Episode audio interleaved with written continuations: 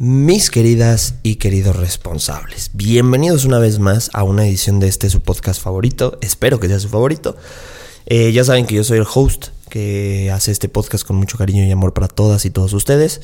Eh, soy Estefano y me pueden encontrar en redes sociales eh, tanto en TikTok como Instagram como Estefano de GH. He estado inactivo los últimos cinco meses por cuestiones personales, pero créeme que todos los días me lo replanteo. tal vez parezco político que hace promesas y no las cumple, pero creo que es una cuestión de sentirlo y todavía vamos por ahí. Pero bueno, nos pueden seguir por ahí, en donde sí estamos activos es en el Instagram de Responsables como Responsables Podcast. Recuerda que este podcast está en YouTube también y nos ayudarías muchísimo yendo por allá. Nos puedes encontrar como Responsables con Estefano o Responsables Podcast suscríbete, regálanos un comentario, comparte el episodio. Ya sabes que la mejor forma de ayudar a este podcast a, que siga creciendo y que nos lleve a donde nos tenga que llevar es compartiéndolo. Y también dejándonos una reseña en Spotify o en Apple, Podcast. Ahí hay unas estrellitas, le das clic, le pones cuántas estrellitas nos merecemos y si gustas dejar un comentario va a ser bienvenido ese comentario. Pero bueno, eh, después de unas leves vacaciones de nuevo, esperando que estés muy bien y que estés felizmente haciéndote responsable de tu vida. Quiero platicarte hoy, en el episodio de hoy, un tema que me ha causado mucha, mucho movimiento, ¿sabes? Si bien ya sabes que este podcast no está dirigido, ni la intención está volcada hacia un género en especial, en este podcast quiero hablarle especialmente a los hombres, ¿sale?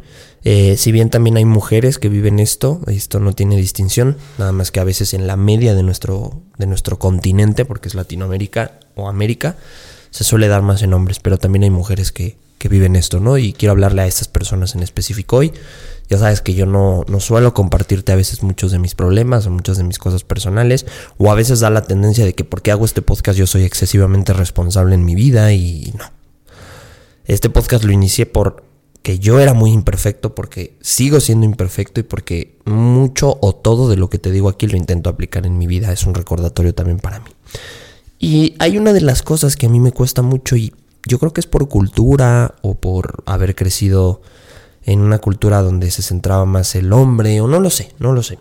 Y ese tema es que me cuesta expresar mis emociones. Eh, es más, creo que la emoción más sencilla que tengo para expresar es el enojo, ¿no? Y creo que a muchos y a muchas de ustedes les pasa, ¿no? El enojo es el más sencillo porque es una emoción bien vista o es una emoción que no te hace ver débil o que no te, no te pone en una posición de debilidad ante los demás. Sin embargo, las demás, cuesta.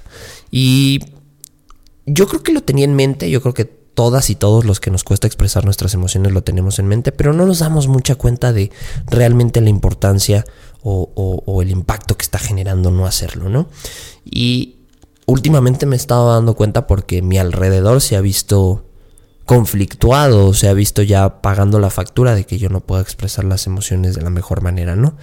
Y hace una semana me puse el reto porque acuérdate que una de las cosas que a mí me gusta mucho de la vida es que cuando hay un obstáculo lo veo como reto. Eh, el obstáculo es el camino, diría Ryan Holiday. Entonces digo, bueno, vamos a ver qué podemos hacer, ¿no? Y entre miles de cosas que me he propuesto este 2022, una de las centrales es eso, es vivir más plenamente mis emociones, ¿no?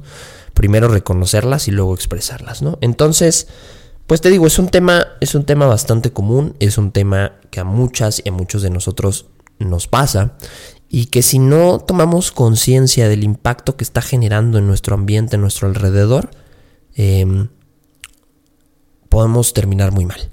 Y me vas a decir, bueno, Estefano, tú muchas veces o reiteradas veces nos has dicho que lo que importa es el centro, tú y darle... Bueno, somos seres extremadamente sociales. Y yo creo que si no hacemos cosas para mejorar nuestro ambiente externo, nuestro interior se empieza a deshacer. Sí, todo empieza desde adentro, pero tiene un impacto o tiene una réplica afuera. Y creo que el tema de las emociones muchas veces tiene un impacto externo, ¿no? Con nuestras parejas, con nuestra familia, con nuestros compañeros, con nuestros amigos, con el mundo entero. Creo que hoy empezar a ser una persona que vive y acepta y reconoce sus emociones plenamente es un gran elemento para destacar en el mundo vertiginoso que vivimos hoy.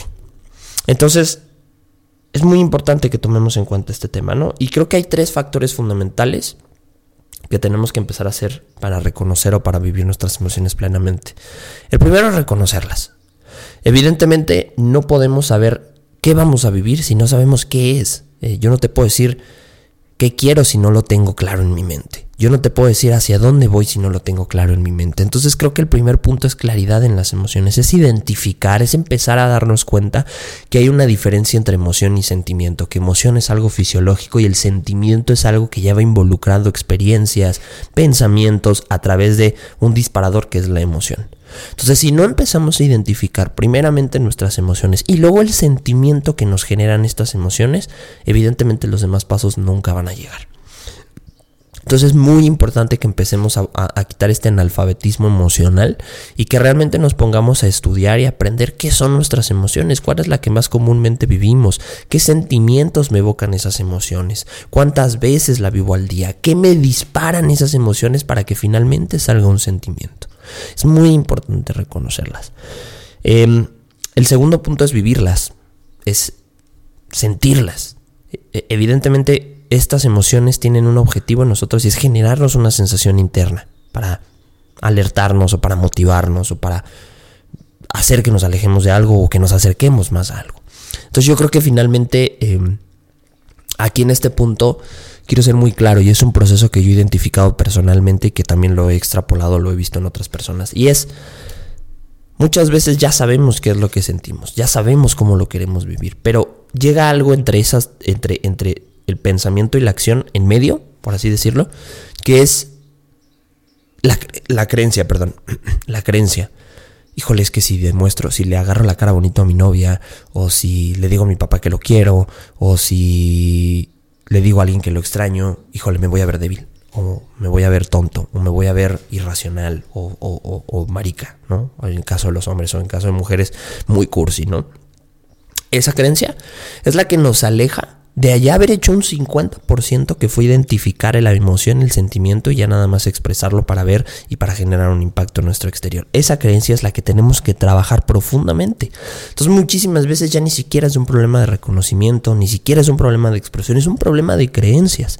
Y ahí es donde finalmente tenemos que deconstruir esas creencias para que nosotros podamos de alguna u otra manera empezar a construir o a co-construir, porque es una construcción eh, eh, ante la sociedad o con la sociedad, mejor dicho, de creencias sanas que nos llevan a expresar nuestras emociones. Y luego, evidentemente, es la expresión. Sentirla y luego expresarla, vivirla, sacarla, ¿no? Ya es la más sencilla. Fíjate que quería comentarte, estoy leyendo un gran, gran, gran libro, es este. Bueno, para los que están viendo en YouTube, se llama Jaquea tu macho, de Nico Nogués. Es un gran, gran libro eh, para deconstruir este machismo. Y por eso te decía, creo que está muy, muy bien visto o, muy externamente visto que los que no expresamos las emociones son los hombres, pero esto no tiene que ser así. Y fíjate que hay, hay, hay una parte en este libro que me gusta mucho, que es esta, ¿no? Que es cómo salir del analfabetismo emocional. Y quiero compartirte los pasos que da este autor, creo que son súper importantes y creo que ahí podemos empezar a hacer la tarea de expresar nuestras emociones. Y te voy a leer rápidamente. Dice, Primero nombra la emoción, es lo que te decía. Toma distancia de ella y obsérvala. Conviértete en un científico cuyo objeto de estudio es la emoción. Si verdaderamente comenzamos a observar nuestras emociones como este experimento, como este, esta cosa extraña que no la veo como alejada de mí, que sé que es mía, pero que tengo que identificarla y para identificarla tengo que meterme de lleno a observar qué es, es muy importante. Luego pasar, y este punto a mí me ha servido mucho y me está sirviendo mucho, interprétala como si fueras un actor, date permiso de sentirla. Y creo que aquí esto, aquí quiero hacer una pausa y es lo que te decía, porque al menos es mi problema o es lo que yo he identificado y espero que también tú te identifiques con esa parte.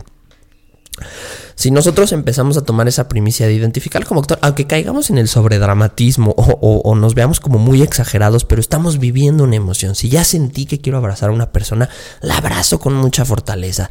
Si siento que de verdad quiero llorar, pues lloro y hago un drama. O sea, creo que, y esto lo aprendí en la psicología, creo que para llegar a un punto medio pues primero nos tenemos que ir a los dos polos, ¿no? Ya venimos del polo en donde no expresamos nada, en donde no sentimos las emociones como se debe, pues ahora vámonos al extremo, a hipersentir las emociones, para que después, obviamente con un recordatorio, regresemos al punto medio. Y ahora no seamos ni blancos ni negros, sino grises. Entonces creo que este es un gran punto, eh, eh, interpretarla como si fuera un actor. Luego, el tercer punto es convertirlo en un sentimiento. Y es esto que te explicaba. Es como la emoción nos lleva a sentir algo. Platica con alguien sobre el resultado, describe y anótalo en un papel. En este momento me siento triste y la tristeza me evoca a recordar a mi padre o recordar a mi madre o a mi expareja o no lo sé. Pero llevarnos a eso, ¿no? Y acuérdate que el diario personal es una excelente herramienta. El punto cuatro es reconoce lo que sientes y decide a transformarlo. Rompe el papel como símbolo de este acto. Salte de tu, de tu, de tu rol. Vuélvete este actor. Y luego, bueno, deja pasar algunas horas y vuelve a examinar cómo te sientes, de qué manera se ha transformado el sentimiento y confía en el proceso. Y quiero leerte este pequeño apartado textual. Y dice, siempre habrá emociones. Son como ese amigo que invariablemente se aparece en las fiestas aunque nadie lo haya invitado. Contra eso no puedes hacer nada. Sin embargo, tu superpoder es nombrarlas y con un poco de práctica transformarlas en los sentimientos que tú decidas y los sentimientos te van a hacer crecer. Lo que sientes te hace más fuerte solo si te permite sentirlo. Y sí, creo que tener a los sentimientos de nuestro lado nos hace ser personas muchísimo más fuertes, muchísimo más resilientes y obviamente muchísimo más sociales. Este es un punto muy importante. Las emociones, sí, a ver, venimos, venimos de una cultura o al menos mi cultura y lo que he investigado, donde pues muchas veces me encuentro con, no, es que las emociones son malas y que las emociones no nos ayudan y que las emociones simplemente nos meten en más problemas y los estoicos también lo decían, aquí se puede ser un poco antiestoico. Pero creo que también tenemos que volver a este punto medio y darnos cuenta que las emociones son un gran, gran elemento para sociabilizar. Si tú no le expresas al mundo que lo quieres, que lo amas, que lo extrañas, que lo necesitas, que lo aprecias, que lo admiras, porque son sentimientos evocados y generados de una emoción, pues la gente va a decir, pues este compa o esta amiga es gris, no tiene nada, no, sé qué onda, no, no, sé qué le sucede. Entonces, vámonos al punto de hoy de entender que las emociones son un gran elemento, una gran herramienta para poder conectar con la, con la sociedad, con la gente que nos rodea, con la gente que está a nuestro lado.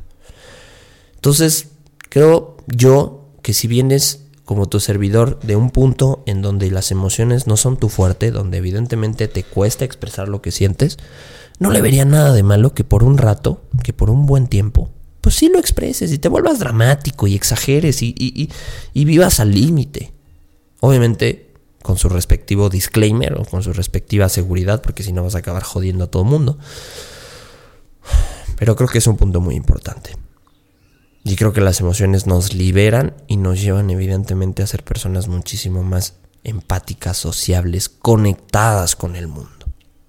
Y no podemos, no podemos hacer este corte de tajo. Si algo aprendí del COVID es que cuando te cortan, cuando te da COVID y te aíslas o cuando estuvimos aislados, cortamos de tajo la parte social y eso nos trajo muchos problemas mentales, más allá de los problemas de salud, nos trajo verdaderamente problemas mentales. Los adolescentes hoy están viviendo una nueva conexión, una reconexión con la sociedad y vienen bastante jodidos y venimos bastante jodidos. Entonces, no podemos dejar a un lado que el elemento y el componente social que se genera o que se origina a través de la expresión correcta, sana y sencilla y centrada y clara de las emociones, es un fundamento esencial para el crecimiento y el desarrollo del ser humano, para ser un verdadero responsable, ¿no? Y sabes que a mí la palabra responsable me encanta porque su definición es una persona que pone extremo cuidado en lo que dice y en lo que hace.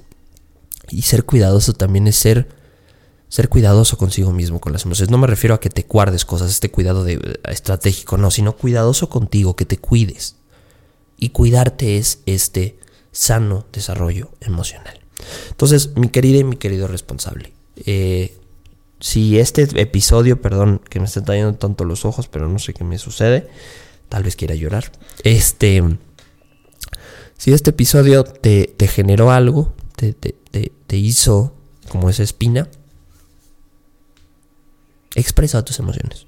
Vamos a, vamos a entrar en ese experimento. Vamos a ver qué sucede si... Ya sé qué pasa cuando no las expreso. Voy a ver qué pasa cuando las expreso. Y me voy a dar cuenta que es... Porque tampoco, a ver, ojo, tampoco significa que te diga que tengas que expresar tus emociones para crecer. Hay gente que, bueno, que así lo hace, ¿no?